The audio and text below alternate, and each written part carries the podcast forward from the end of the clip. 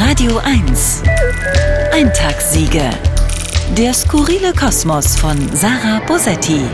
Ich habe die Lösung für all die wütenden Online-Diskussionen gefunden. Kinder. Ich finde Kinder wirklich gut, aber leider haben alle Kinder, außer meinem eigenen, etwas extrem Nerviges an sich ihre Eltern, Eltern von anderthalbjährigen zum Beispiel. Die Kinder können noch nicht sprechen, erzählen aber die ganze Zeit irgendwas und die Eltern übersetzen das dann. Das Kind zeigt auf irgendwas und sagt da und die Eltern sagen, genau, das ist ein Baum, richtig. Und das ist okay, ich habe das auch gemacht. Aber es gibt Eltern, die überhaupt keinen Sinn dafür haben, dass sie mit ihren Kindern nicht alleine sind. Denn die zeigen ja nicht nur auf Bäume, die zeigen auch auf Menschen.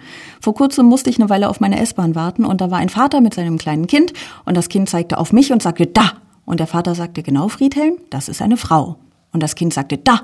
Und der Vater sagte, ja, jetzt steckt die Frau sich ein Stück Brezel in den Mund. Und das Kind sagte, da. Und der Vater sagte, genau, jetzt hat sie die Brezel runtergeschluckt. Und ich war ja in Hörweite und fühlte mich so ein bisschen beobachtet. Also dachte ich, okay, wenn ich schon Publikum habe, muss ich diesem Publikum auch etwas bieten. Also ging es weiter, das Kind sagte da.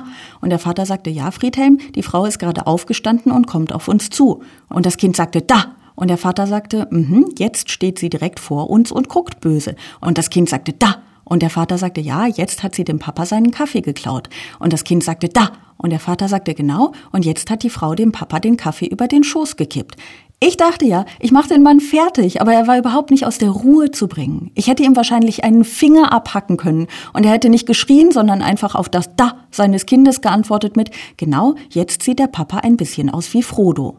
Ich nenne es elterliche Gefasstheit. Es ist das, was uns kleine Kinder antrainieren. Man denkt ständig sowas wie ein Finger weniger, egal, immerhin schreit das Kind gerade nicht. Die Wut anderer Menschen, egal, immerhin schreit das Kind gerade nicht. Korruption, Diskriminierung, soziale Ungleichheit, egal, immerhin schreit das Kind gerade nicht. Wir alle, ob nun Eltern oder nicht, tragen diese Gefasstheit in uns. Vielleicht sollten wir auch ab und zu daran denken, wenn unsere Kinder gerade nicht in der Nähe sind bei Diskussionen im Internet zum Beispiel. Eintagssiege. Der skurrile Kosmos von Sarah Bosetti.